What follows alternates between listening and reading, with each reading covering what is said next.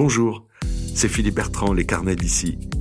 Et si la société, dans ses diversités et différences, se retrouvait autour d'une table On le sait, la cuisine est synonyme de lien, de convivialité, de partage. Ces ingrédients ont donné naissance à un projet qui ne cesse d'étendre sa nappe dans les quartiers des villes.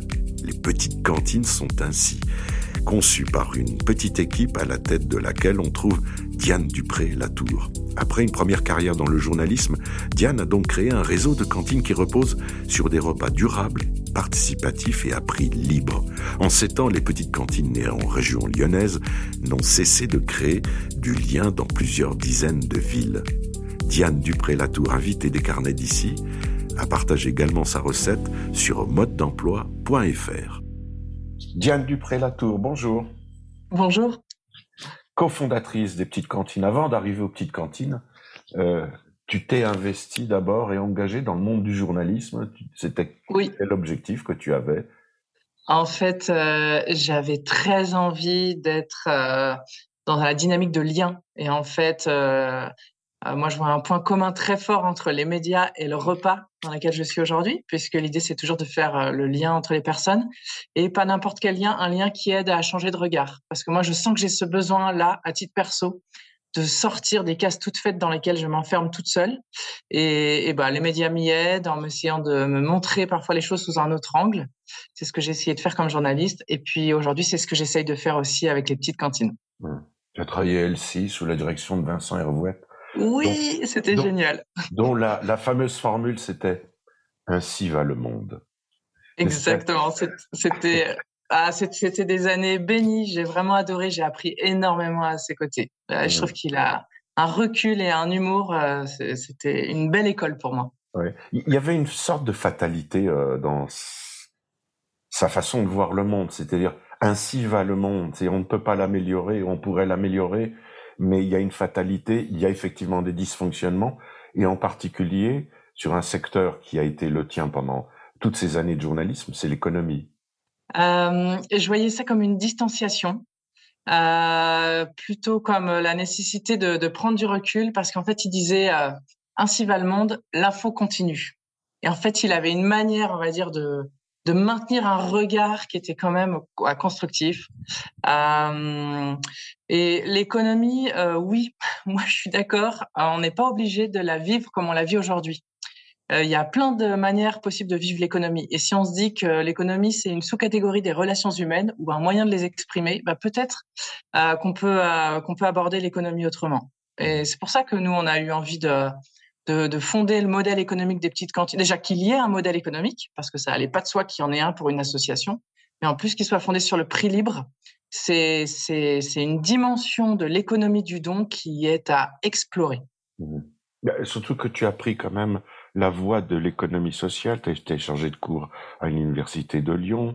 Tu as travaillé pour Ronalpia. Ronalpia, c'est vraiment la, la, plateforme qui accompagne les nouvelles entreprises euh, d'économie euh, sociale. Euh, Ashoka aussi. Donc, on, on, sent que l'économie sociale et solidaire est ta voie définitive d'opération. Moi, j'aimerais bien qu'on arrête de dire l'économie sociale et solidaire, en fait, que ça devienne la norme de l'économie tout court, en fait et qu'on se dise plus euh, il y a l'économie à impact et il y a l'autre parce qu'en fait euh, toutes les manières d'entreprendre dans le monde euh, elles ont un impact et on va moi mon, mon vœu le plus cher c'est qu'on cherche tous à avoir l'impact le plus vertueux possible d'abord sur nous-mêmes et puis ensuite sur nos plus proches et puis ensuite par ricochet sur le monde qui nous entoure. Donc euh, moi mon, mon vœu c'est qu'il y ait plus d'un côté euh, l'économie sociale et l'autre mais qu'on sorte de ces cloisonnements en fait. J'y crois j'y crois fort mais Diane, la crainte, c'était à une époque, je ne sais pas si c'est encore le cas, c'est que les grandes entreprises conventionnelles euh, mangent les petites entreprises, entre guillemets, les petites entreprises de l'ESS, en utilisant leur euh, savoir-faire, mais en, les pratiquant à l'échelle de la lucrativité. Oui, mais en fait, euh, déjà, cette vigilance-là sur la taille, on peut aussi l'avoir dans l'économie sociale et solidaire, parce qu'il peut aussi y avoir des, des, des, des, des très gros euh, dinosaures de l'économie sociale et solidaire qui émergent et qui soient dans cette dynamique d'être des trop grands arbres qui font de l'ombre aux plus petits et qui empêchent les, les nouvelles fleurs d'émerger. Donc, on peut aussi se l'appliquer dans, dans le secteur. C'est pas parce qu'aujourd'hui il est il est plus jeune là-dessus que ça peut pas nous arriver. Et après, dans l'économie classique, moi, c'est est-ce que le clivage, il est sur la lucrativité et sur la non-lucrativité? Pour moi, c'est pas une finalité en soi, ça, c'est un moyen pour arriver à des fins. Et je pense qu'on peut être dans une dynamique euh, qui utilise un moyen lucratif, mais dans le but de créer de la richesse relationnelle.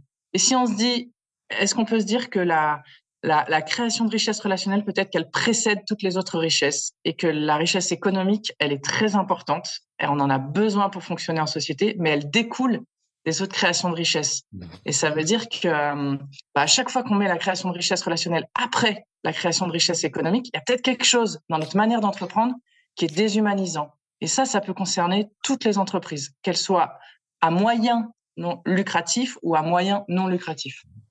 Et, ça, c'est un, discours, enfin, pardon, une thématique que tu as euh, mise en valeur lorsque tu étais chargé de cours à Lyon? Est-ce que tu as touché des étudiants avec ce discours d'une nouvelle économie qui restait, qui devenait beaucoup plus sociale, beaucoup plus égalitaire, mais qui entrait aussi dans une économie de marché? Alors, franchement, j'ai pas été chargée de cours très longtemps et j'ai eu, euh, eu des étudiants qui étaient en formation continue, c'est-à-dire qui euh, travaillaient déjà dans les domaines de la qualité, de la sécurité et de euh, l'environnement, dans des, plutôt dans des grosses entreprises. Et en fait, moi, mon enjeu à ce moment-là, c'était d'éveiller leur intérêt personnel, leur conscience personnelle pour qu'il y ait des déclics personnels qui se fassent et pour qu'ils puissent être un petit peu des, hum, détecteurs à contradictions internes dans la stratégie des entreprises dans lesquelles ils sont. Parce que pour moi aujourd'hui, les grandes entreprises sont peuplées euh, de gens en fait de bonne volonté, mais qui sont prises dans un système qui les emmène dans un autre endroit et qui se sentent impuissants face à ce système. Et en fait, moi, le message que j'ai envie de leur faire passer avec ce petit projet des petites cantines, c'est que on n'est pas impuissant face au système en fait. On a l'impression euh, qu'on peut rien faire bouger, mais en, en essayant de changer de regard, en essayant de parler autrement. Euh, en fait, on peut avoir une, action et faire dévier de quelques degrés le gros paquebot dans lequel on est, et que ça, ça peut avoir un impact colossal sur euh, sur la suite de l'histoire, en fait. Donc, moi, je lutte contre le sentiment d'impuissance et le sentiment de découragement. Je leur dis, c'est possible, c'est possible de changer les choses. Euh, la somme de nos énergies individuelles peut faire dévier la trajectoire. Alors, il y a deux versions. la grande économie veut quand même nourrir le capital. L'autre économie, celle qui est défendue dans les petites, petites cantines, c'est nourrir l'humain. Ben, en fait, euh, je pense que c'est peine perdue de nourrir le capital si on commence pas par nourrir l'humain. En fait, c'est juste euh, ça s'effondre tout seul. En fait, ouais, en fait, je pense qu'il y a juste un, un, un, discours qui se qui se qui se déconstruit tout seul et qui a qui est déconstruit en fait depuis des années. Hein, si on prend des penseurs comme euh, Ivan Illich qui, qui, est mort il y, a, il y a 20 ans, etc. En fait, ou, ou beaucoup d'autres en fait qui montrent qu'en fait ce qui ce qui ce qui sous-tend la société, c'est beaucoup plus les, les, relations humaines et notamment les relations humaines fondées sur la confiance mmh. euh, que des systèmes idéologiques qui finissent par s'écrouler au bout de quelques décennies en fait. Moi, je, je crois dans la capacité de discernement de, de l'homme et sa capacité de résilience pour euh, mettre en place des, enfin pour apprendre simplement de ses erreurs et euh, on va dire ne pas, on va dire euh, essayer de rester dans une dynamique de faire ensemble pas, pas, pas, pas entretenir les clivages, on va dire, mais plutôt chercher ce qui nous rassemble et ce sur quoi on a envie de fonder un nouveau projet de société. Peut-être qu'il faut changer les valeurs socles. Peut-être que ce sera plus la performance et plus la productivité et plus le travail, ou en tout cas pas de la même manière. Mais peut-être que au départ, on va replacer la création de richesses relationnelles et que le reste en découlera de manière plus ajustée et plus harmonieuse. Naissance officielle des petites cantines, c'est 2015 euh, ça, c'est le dépôt des statuts, mais ça, j'appellerais ça la conception. La naissance, souvent, c'est le moment où on vient au monde. Et là, je dirais plus 1er septembre 2016, parce que c'était l'ouverture de la première petite cantine à Vèze, qui payait pas de mine à l'école, mais finalement qui a qui a été la première de toute la, la fratrie aujourd'hui, qui compte euh, aujourd'hui il y a 22 associations dans le réseau. Ouais, joli. En fait, euh, soit des cantines déjà ouvertes, soit des cantines qui sont en phase de montage de projet, c'est-à-dire qui sont en train de faire les travaux dans le local, ou qui s'apprêtent à signer un bail, ou qui sont en recherche active d'un local. Avant de savoir comment on peut créer ces, petites cantines chez soi, dans sa région, dans son territoire, dans sa ville, euh, le principe des petites cantines, c'est un lieu coopératif, participatif, où chacun peut participer, casser ça d'abord beaucoup euh, l'isolement, et participer à l'élaboration d'un d'un repas et se retrouver autour de la table, selon peu importe ses moyens, mais se retrouver ensemble euh, autour d'un repas. Exactement, c'est prendre sa place à table avec les autres.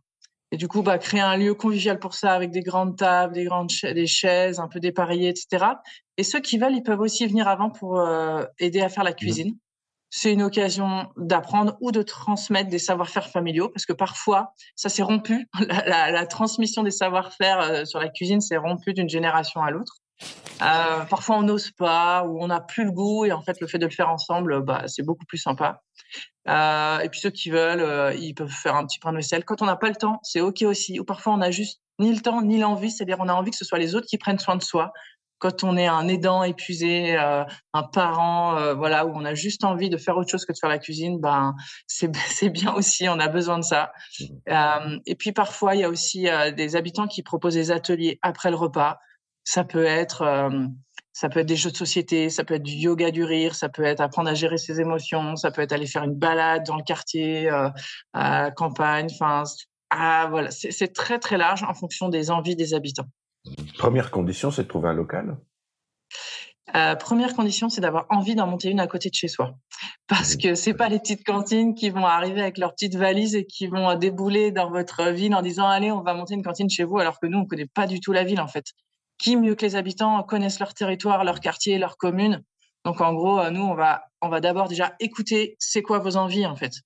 Et ensuite, euh, on peut pas monter une petite cantine tout seul. On peut pas bah, tout seul, c'est trop dur. Et puis en plus, comme c'est un projet qui est fondé sur la relation, bah ce qui doit, ce qui est au démarrage, c'est pas tant le local que la relation. Et nous, en fait, si vous avez envie d'en monter une dans votre ville, eh ben, on vous invite à venir euh, nous en parler et on va peut-être vous présenter d'autres personnes qui sont aussi venues nous en parler, qui habitent aussi dans votre ville, qui mijotent à côté de chez vous sans que vous le sachiez. On va vous mettre en relation. Et puis euh, là, en fait, vous allez commencer à construire ce qu'on appelle l'architecture invisible des petites cantines, qui est pas tant le local, même si le local c'est super important, mais que la qualité des relations humaines que vous allez vivre avec vous, et c'est ça qui va rayonner. Et ensuite, si vous avez vraiment envie de monter une petite cantine, eh ben on va vous aider donc, il suffit, en fait, il faut déposer une fiche projet chez nous. Ceux qui ont déjà monté une petite cantine dans le réseau vont la regarder, vont vous rencontrer, écouter les questions. Et si on sent qu'on est bien aligné, on dit go, allez, on vous accompagne. Donc, c'est un ancien monteur, porteur de projet qui va vous accompagner. Et euh, là, on va vous aider à trouver des fonds, donc des financements, à trouver un local dans votre quartier qui convient bien à l'activité des petites cantines, à rencontrer les élus, à mobiliser plein d'habitants autour du projet, et euh, ensuite à, mener les travaux. Et puis quand tout ça s'est fait, bah, recruter votre premier salarié.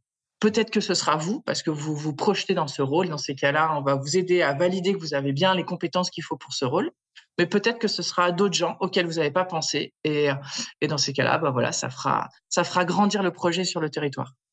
Et à l'origine des petites cantines, à chaque fois, sur les 22 répliques, c'est plutôt une association préexistante ou des personnes qui se, euh, qui se rencontrent autour de l'objectif et de l'idée de petites cantines? Euh, Pour l'instant, ça a à chaque fois été une création, enfin, une création ex nihilo. Ça veut dire des habitants qui se sont rencontrés autour de ce projet. Alors, il peut y avoir des partenaires stratégiques euh, dedans, etc. Mais à chaque fois, ça a été une création, donc avec un dépôt de statut. Nous, on transmet des statuts euh, types euh, sur lesquels, dont, on, dont l'équipe peut très fortement s'inspirer.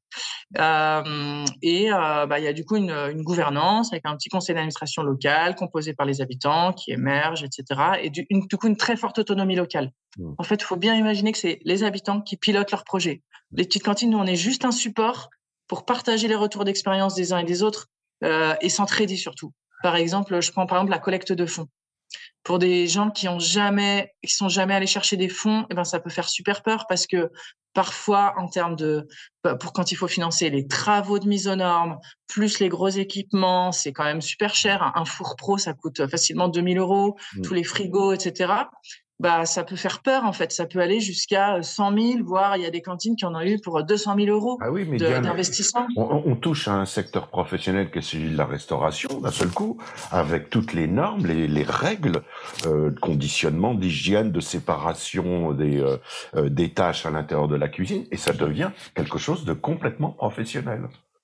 Bah oui, bah déjà pour collecter ce montant de fonds, en fait, ce qu'on constate, c'est que des habitants qui n'avaient jamais collecté de fonds. Là, chez nous, ce qu'on a regardé, ce qui s'était passé en 2022, ils ont collecté en tout un million d'euros. Ces habitants, donc des gens, ce ne sont pas des collecteurs de fonds, ce sont des habitants en fait. Et tout ça, ils l'ont fait grâce à quoi? Grâce juste à la force du réseau, c'est-à-dire en fait des gens qui se partagent des contacts entre eux dans le réseau à partir de relations de confiance, des partenaires qui ont déjà financé des petites cantines qui disent ah ok ça a bien marché sur, cette, sur ce territoire, je vais aller aider telle autre équipe dans telle autre ville à monter le projet. Donc, juste la force de la confiance, en fait. Et après, arriver dans un secteur avec des normes, des contraintes professionnelles, etc., ça implique des formations.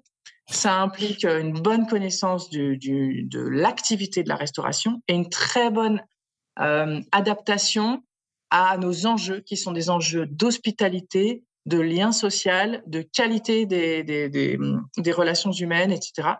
Et du coup, en fait, c'est là que le réseau va aussi euh, euh, avoir sa valeur ajoutée, c'est que euh, bah, il va y avoir des formations en fait. On a, quand on arrive, qu'on est porteur de projet, on a une formation. Quand on est nouveau salarié, on a une formation. Quand on est bénévole et qu'on a envie de s'investir dans le projet, il y a des formations aussi. Mmh. Et, et tout ça, c'est pas, nous, on n'est pas des sachants en fait. C'est juste qu'on partage notre retour d'expérience et les cantines, elles l'enrichissent à leur tour. Et ceux qui ont formé, ceux qui ont été formés hier seront ceux qui formeront demain. Et ça fait comme ça une belle chaîne d'apprentissage. On voit que euh, quand même, la clé de la réussite, c'est euh, d'abord la patience. Parce que comme tu le disais, euh, démarrage 2016 officiel, un soir d'été 2020, je ne sais pas s'il était arrosé, mais vous avez décidé de rédiger la charte. donc quand même quatre ans plus tard. que Et c'est bien arrosé dans la Drôme. Alors que stipule cette charte? On a mis les 16 piliers qui disent un peu qui on est et qui disent aussi en creux qui on n'est pas en fait. Euh, du coup, bah il y a, y a tout ce qui est, y a tous les ingrédients essentiels qui sont importants pour nous. Par exemple, dedans il y a le participatif, il y a l'alimentation durable, il y a le prix libre, il y a la gouvernance partagée, il y a l'importance de la différence et de la diversité, il y a le fait aussi que euh, euh, on est dans un mode d'approche qui est plus où chacun travaille sur lui, apprend à gérer ses émotions, apprend à partager le pouvoir, apprend à prendre son autonomie, à prendre tout son périmètre d'autorité. Enfin, voilà, il y a de la responsabilisation qui est très forte. Euh, il y a le fait de jouer le collectif, le jeu du réseau. Le... En fait, on essaie de faire grandir des jeux en bonne santé dans le réseau, une notion de bien-être dans le réseau, parce que parfois il y a des projets à impact social qui sont géniaux, qui sont, qui sont hyper vertueux, mais qui, en interne, à cause de difficultés de structuration, de communication, de surimplication, etc., ben en fait, il y a du mal-être en interne. Donc nous, on va déjà essayer qu'il n'y ait pas ça. Hein, c'est quand même déjà un job. Et puis prendre soin de ceux qui prennent soin. En fait, c'est super important. Pour un nous en bonne santé, il faut des jeux en bonne santé. Euh, je t'ai pas posé la question euh, quand même toute tout, tout, euh, pratique des sources d'alimentation. Euh, les vous travaillez des producteurs la plupart du temps locaux pour les cantines avec autant que possible. Chaque cantine gère son approvisionnement. Tu vois, au début, il y a des gens qui nous ont dit, mais euh, est-ce que c'est pas intéressant que le réseau euh, il mutualise l'approvisionnement pour toutes les cantines, comme, comme ça, vous faites des économies sur les coûts d'achat? Donc ça, c'est un super réflexe, mais selon l'ancien logiciel. Parce que notre but, en fait, ça va être que les gens, ils mangent bien, qu'ils aient du plaisir à travailler avec les producteurs locaux, que le territoire vive et que les cantines soient résilientes. Et en fait, on, là, typiquement sur l'approvisionnement, c'est bien plus intelligent, pertinent et bien plus de plaisir que chaque cantine gère son approvisionnement. En plus, imaginez euh, si Colette euh, à Villeurbanne nous propose euh, de faire sa tarte aux abricots jeudi, mais que en fait à Lille c'est je ne sais pas quel autre dessert qui a été proposé par Marco, etc. On va pas imposer un approvisionnement aux abricots à tous les territoires. Donc, euh, donc là, c'est chaque, en fait, c'est chaque cantine qui va dire ah je connais tel producteur, mmh. ah le boulanger d'à côté il est super bon, il nous donne ses invendus, ah là il y a un magasin bio dans le quartier, j'ai vu qu'ils avaient souvent des fruits et légumes qu'ils cuisinaient pas, on pourrait les récupérer, ah allez chez tel boucher, je vois qu'il est, il est très chouette, il nous fera des prix sympas. Donc culture plutôt cette, euh, on, on cultive plutôt cette culture partenariale. À l'échelle hyper locale et le plaisir d'être en lien direct avec les producteurs, parfois aussi avec des supermarchés, parce que c'est toujours un équilibre à tenir entre un maximum de bio, de local, de circuit court, de moins de protéines animales, de vrac, de compost, tout ça, et aussi quand même, bah, parfois il faut faire des compromis et de manière intelligente, certains produits, il faut aller les chercher parfois euh, dans des grandes surfaces. Une dernière chose, Diane, depuis euh, donc, que tu as co-créé, co-fondé les petites cantines, euh, pour résumer en quelques mots, quelle serait ta récompense? Ah, bah, Ma récompense, c'est la joie de travailler avec une équipe qui me fait grandir, qui, qui me fait rire, qui m'aide à rebondir quand je me casse un peu la figure. qui donne du sens à mon travail au quotidien et qui fait que si demain le projet des petites cantines plante, euh, je me dirais, waouh, le chemin a été aussi beau que le, le résultat qu'on espérait. On va dire, le chemin, le chemin est déjà une, une joie en soi. C'est une belle philosophie. Merci Diane. merci beaucoup.